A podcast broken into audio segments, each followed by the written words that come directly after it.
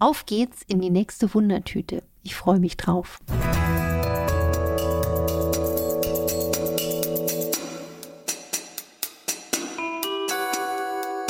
Dr. Anne Fleck, Gesundheit und Ernährung mit Brigitte Leben.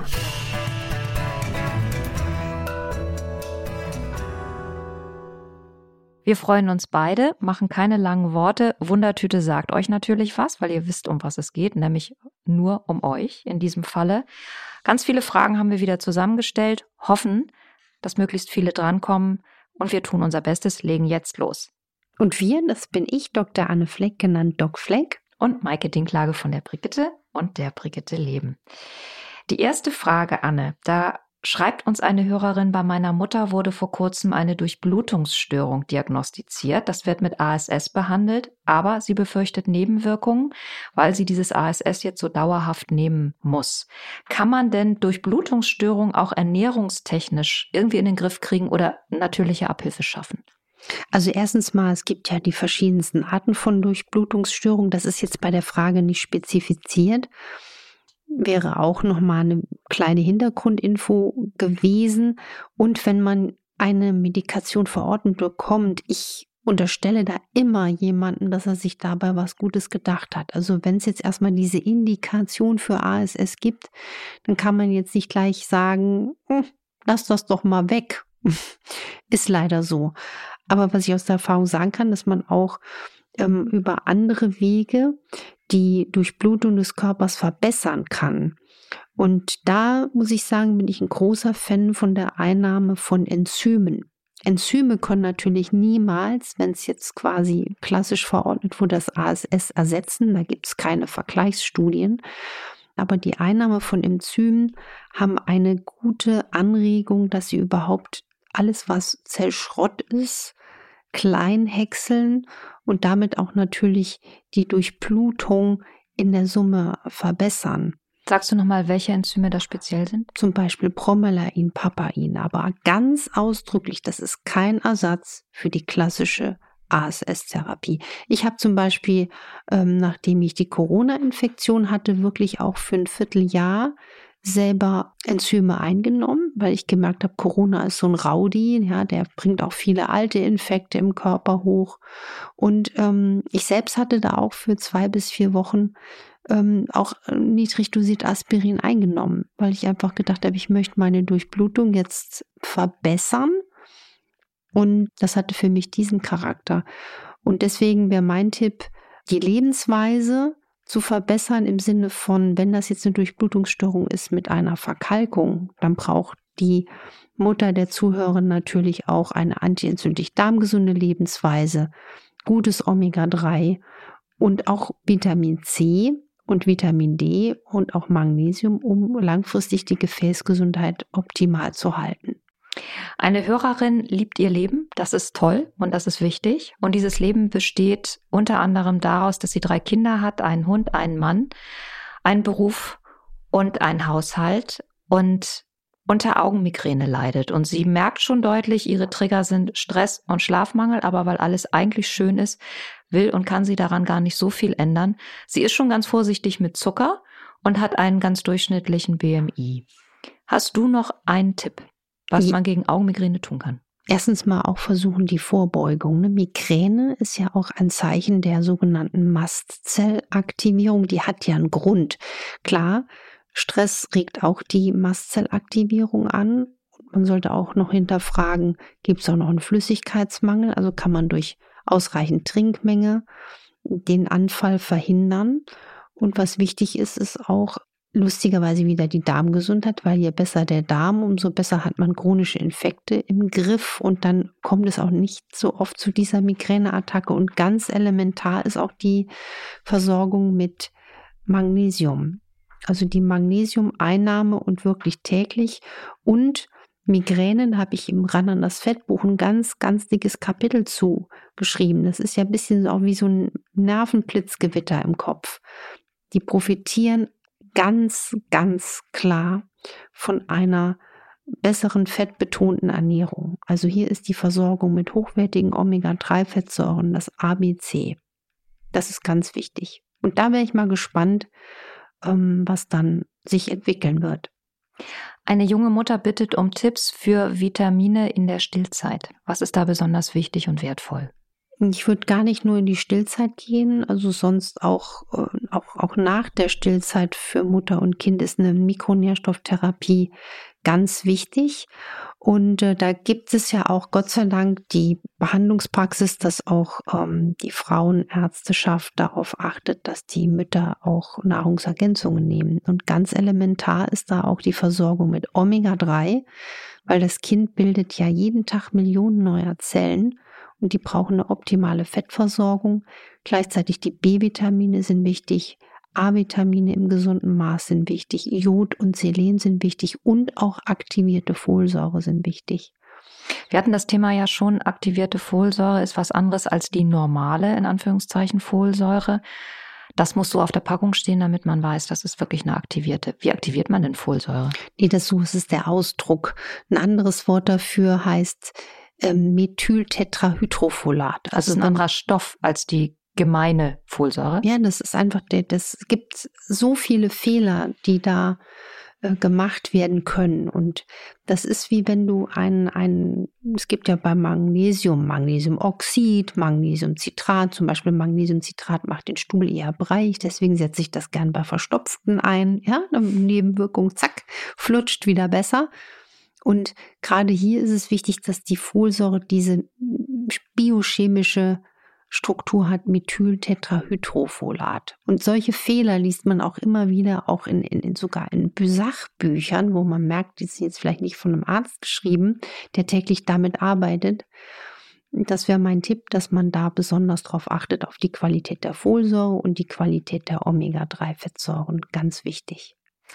Eine Hörerin würde gern ihr Gedächtnis und auch ihre Konzentrationsfähigkeit unterstützen, landet dann natürlich bei Ginseng und Ginkgo hat aber Bluthochdruck und hat gehört, dass beides dafür jetzt nicht so ideal ist. Richtig, kann sein, dass das vor allen Dingen das ähm, Ginkgo da so ein bisschen wusch, so ein bisschen nach oben äh, führen kann. Ginseng muss man schauen. Ginseng ist ja auch ein Adaptogen, das heißt, das muss nicht zwingend zur Blutdruckkrise führen. Was ich für ganz wichtig finde, ist, dass man schaut, warum ist das ähm, Gedächtnis verschlechtert, vielleicht auch durch den äh, langjährigen Bluthochdruck, dass die Gefäße gelitten haben. Und hier wäre es einfach auch sehr wichtig, ähm, auf Magnesiumzufuhr zu achten, B-Vitamine, die die Kognition, das Gedächtnis stärken, die Qualität der Omega-3-Fettsäuren, die einfach wieder, wie wir merken, ganz, ganz oben steht. Deswegen würde ich es eher so probieren mit Magnesium, Omega-3 und B-Vitaminen. Die Bewegung ins Boot holen, und vor allen Dingen darauf achten, dass die Ernährung nicht zu häufige und zu hohe Blutzuckerreize setzt. Weil auch das ist einfach entscheidend. Wir wissen ja auch, dass Demenz als Diabetes Typ 3 genannt wird. Die entzündliche Dynamik von Diabetes führt langfristig zu einer Schädigung potenziell des Gedächtnisses. Deswegen ist es auch so wichtig zu gucken, was esse ich. Sehr spannend. Das gilt eigentlich auch für unsere nächste Hörerin oder vielmehr für die Freundin dieser Hörerin. Diese Hörerin, die uns also geschrieben hat, mag unseren Podcast sehr gerne. Es freut uns sehr und sie empfiehlt ihn jedem, den sie trifft. Sie würde auch so gerne ihrer Freundin, die ist 39 und die hat MS, dazu bringen, sich mehr selbst auf Ursachenforschung zu begeben weil äh, diese Hörerin einfach sagt, ein Pillchen für jedes Leiden, das ist keine Einstellung, die sie teilt und die wir ja hier auch nicht teilen, sondern es geht ja immer darum, sich selber zu erforschen und für sich selber auch eine Alternative zu finden. Was sie erlebt in der Konversation oder in dem Austausch mit ihrer Freundin ist das, was viele Hörerinnen und Hörer schildern, nämlich man ist so beseelt von dem, was man hier hört und möchte es weitergeben und stößt auf taube Ohren. Und auch bei ihrer Freundin ist es so, die sagt, wenn die Ärzte sagen, man kann nicht sagen, woher MS kommt, wenn es nicht erblich bedingt ist, dann kann man da eben auch nichts anderes machen, als harte Medikamente zu nehmen. Also es geht jetzt gar nicht darum, was ist jetzt eine gute Ernährung bei MS, sondern eher darum, wie komme ich in einen guten Dialog mit jemandem, der, der sich da schon auf so eine Position zurückgezogen hat. Man muss ja erstens mal sagen, dass diese Tipps oder diese Strategien oder diese Denkweisen und, und moderne Forschungsergebnisse, die wir hier diskutieren oder die ich hier reinbringe, das ist ja wirklich äh, eine, eine kleine Revolution. Ja. In den USA gibt es da inzwischen schon auch viele Ärzte diesen Weg der Functional Medicine. Da ist auch die Akzeptanz dafür da. Und deswegen ist es ja auch eher ungewöhnlich, dass du beim Arzt sitzt und der sagt dir, okay, du hast MS und jetzt gucken wir mal, warum du das hast. Ich meine, es gibt ja wirklich die Studien, die gezeigt haben, Vitamin D-Mangel fördert MS. Die MS-Kranken haben eine chronisch schlechte Darmgesundheit. Die Uni Bochum beforscht erfolgreich, wie das Mikrobiom die MS positiv beeinflusst. Im Buch Energy habe ich einen ganzen MS-Fall beschrieben und wie es dem vorher nachher ging, nachdem zum Beispiel Zahnherde verbessert wurden, die Darmgesundheit verbessert wurde. Also der Dialog ist wichtig, nur ich finde, man darf auch nicht missionarisch äh, auftreten. Leider gibt es auch ein Phänomen, dass Menschen so in ihrem Weg leiden, dass sie sich gar nicht vorstellen können, dass es etwas anderes gibt. Es gibt auch manche, das sind die allerwenigsten, aber das gibt es auch, dass man die Krankheit, es gibt auch eine Krankheit als Weg. Was ist, wenn man die Krankheit nicht mehr hat? Ne? Also das ist ja auch ein, ein, ein und deswegen, ich würde ähm, folgende Frage stellen der Freundin. Und ich finde es ganz, ganz niedlich und liebenswert, dass sich die Freundin so um die Freundin Gedanken macht, weil die Freundin, die uns zuhört und so motiviert ist, einfach weiß, was das alles bringt und dass das eben so wirkungsvoll ist. Ich würde beim nächsten Gespräch, wenn es nochmal an so einen Punkt geht und wenn vielleicht die Freundin mit der MS mal sagt, oh, mir geht es einfach heute nicht so doll, dass man einfach nur diesen kleinen Satz sagt, wie geht's dir denn damit? Weil ich finde, jeder muss in die Eigenverantwortung kommen, das eigene Gefühl. Und wenn die Freundin dann wirklich mal sagt, eigentlich, oder vielleicht ist das in zehn Jahren, wenn sie spürbar es ihr nicht besser geht, Nebenwirkungen vielleicht leider entstanden sind, dass sie dann geöffnet wird. Ich muss auch ganz ehrlich an der Stelle sagen, wir hatten auch schon mal Patienten in der Praxis, wo dann auch eine Ehepartnerin oder der Freund, die Freundin und so weiter. Das bringt nichts, wenn nicht jemand von Herzen selber motiviert und offen ist.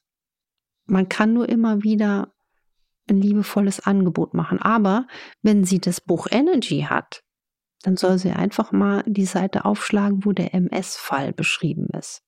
Das ist doch ein guter pragmatischer Tipp. Und den mal, und du sagst, pass mal auf, du, ich sag dir gar nichts, ich lese dir diese Geschichte vor. Weil sie sich vielleicht wiedererkennt auch zum ja. Teil, ja.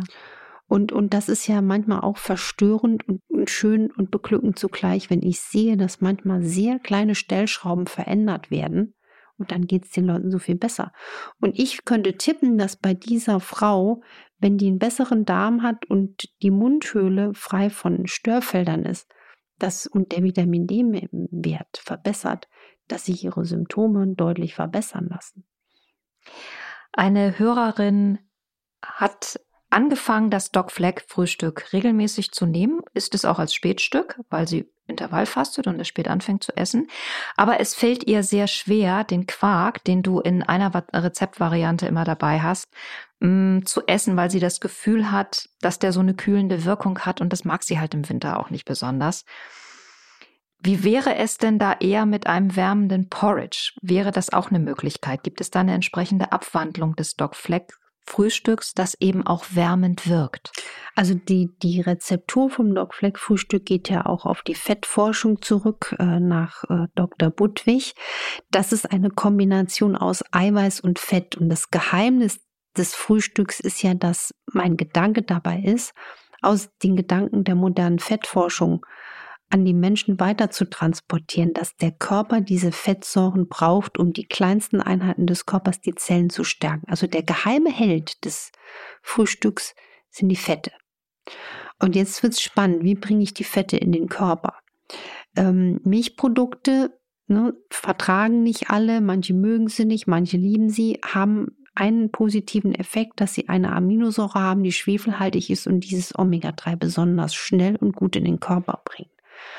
Aber ähm, man könnte das eben alternativ noch besser machen mit anderen Eiweißen, also Lein- und Chiasamen oder porierte Nüsse ähm, als Transportmittel. Porridge hat auch Eiweiß. Wenn man da jetzt das Fett dazu macht, es hat aber auch Kohlenhydrate des Porridge, nimmt man zu. Wer das möchte, der kann das machen. Es ist nur ein häufiger Fehler, dass Menschen Porridge essen und dann Öl dazu und dann sich wundern, dass sie eher zunehmen. Übrigens, Porridge ist auch ideal zum Zunehmen. Das weiß ich aus eigener Erfahrung. Also, weil ich esse manchmal gern auch mittags ein Porridge, weil er eben auch wärmt. Dann mache ich mein Frühstücksgewürz darüber, ein paar Nüsse. Es geht schnell, aber es ist eher besser zum Zunehmen, weil es auch sehr viel Kohlenhydrate liefert. Insofern, wenn Sie jetzt gerade auch so, ich kann, bin da voll bei ihr, ne? ich bin ja auch so eine Frostbeule, dann sollte man auf seine Intuition unbedingt hören, weil äh, die Zufuhr von Wärme ist wichtig.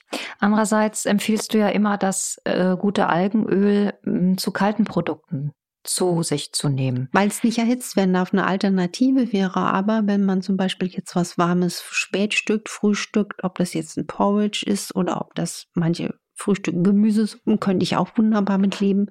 Morgens eine Gemüsesuppe und dann nimmt man ähm, die Ölqualität im Anschluss danach. Wäre auch ein Weg. Darf ich das noch nicht mal kombinieren mit etwas, was lauwarm ist? Also muss es wirklich immer richtig kalt sein? Also unter man sagt so ab 41 Grad kriegen die so ein bisschen einen Knacks. Ne? Mhm, jetzt muss die Frage, was ist 41 Grad? Aber der Körper hat ja auch 37 Grad. Stimmt. Der Magen ist ja auch schon schön geheizt.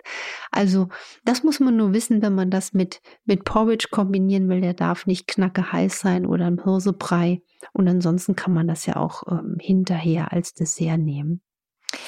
Eine junge Mutter hat einen Säugling, der ist sieben Monate alt und leidet an schwerer Neurodermitis. Und sie müssen das Kind alle zwei Tage mit Cortison einreiben. Noch ist da kein Brei, deswegen wäre die Frage, was kann die Mutter selber ernährungsmäßig tun, damit die Neurodermitis besser wird? Das ist ja was, was unter, unter dem ganz viele Kinder leiden. Ja, da würde ich auch wieder ganz klar sagen, ganz viel Omega-3-Qualität in den Körper bringen, wenn sie noch stillt. Also auch die Zufuhr, die Qualität und Quantität beachten und auch ähm, auf Milcheiweiß zumindest zeitweise verzichten, weil da gibt es Zusammenhänge zwischen Milch, Eiweiß und dabei geht es nicht nur um Kuhmilch, sondern Schaf und Ziege, dass das ein, ein Motor für die Neurodermitis sein kann.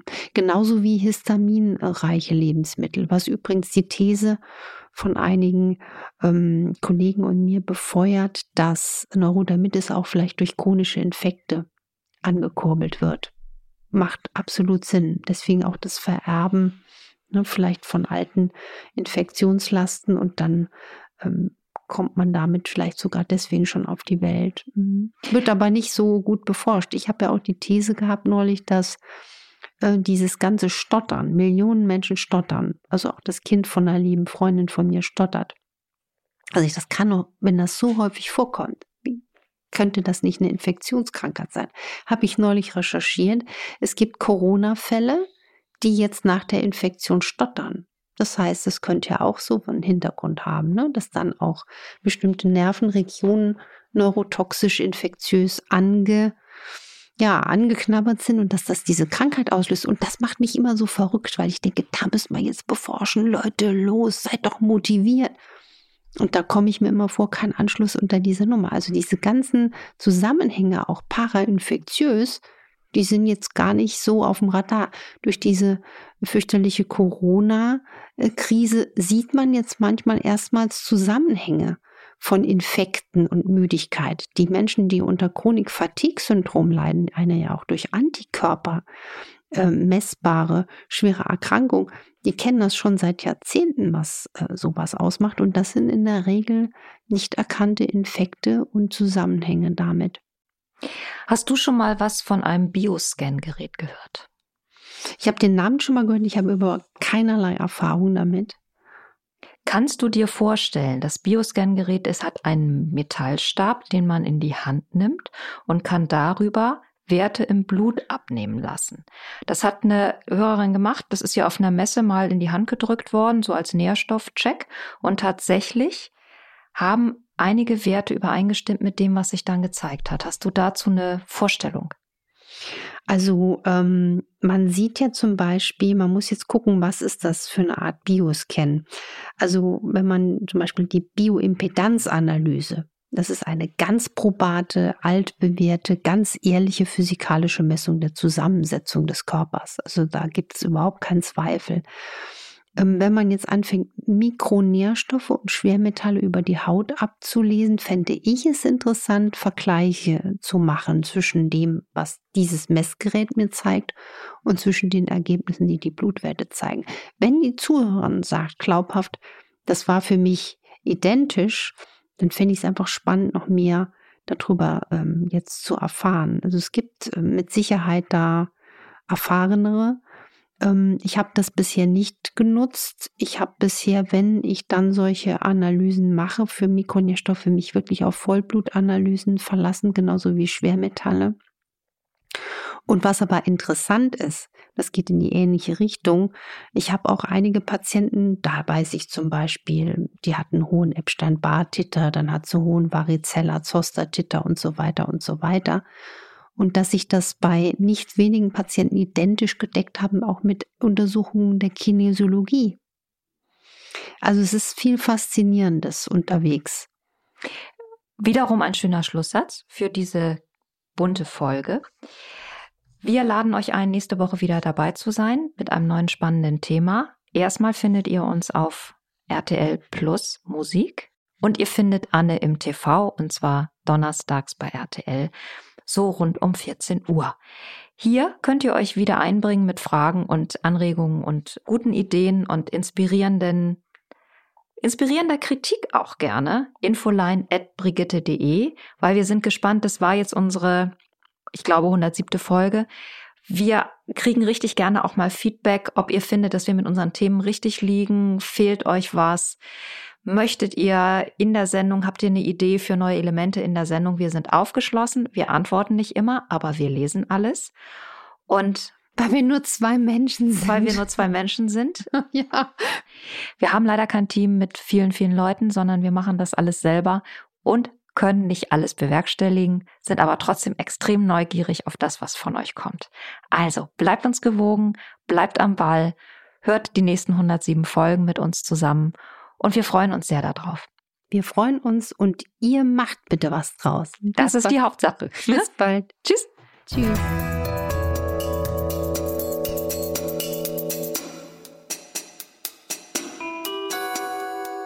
Dr. Anne Fleck, Gesundheit und Ernährung mit Brigitte Leben.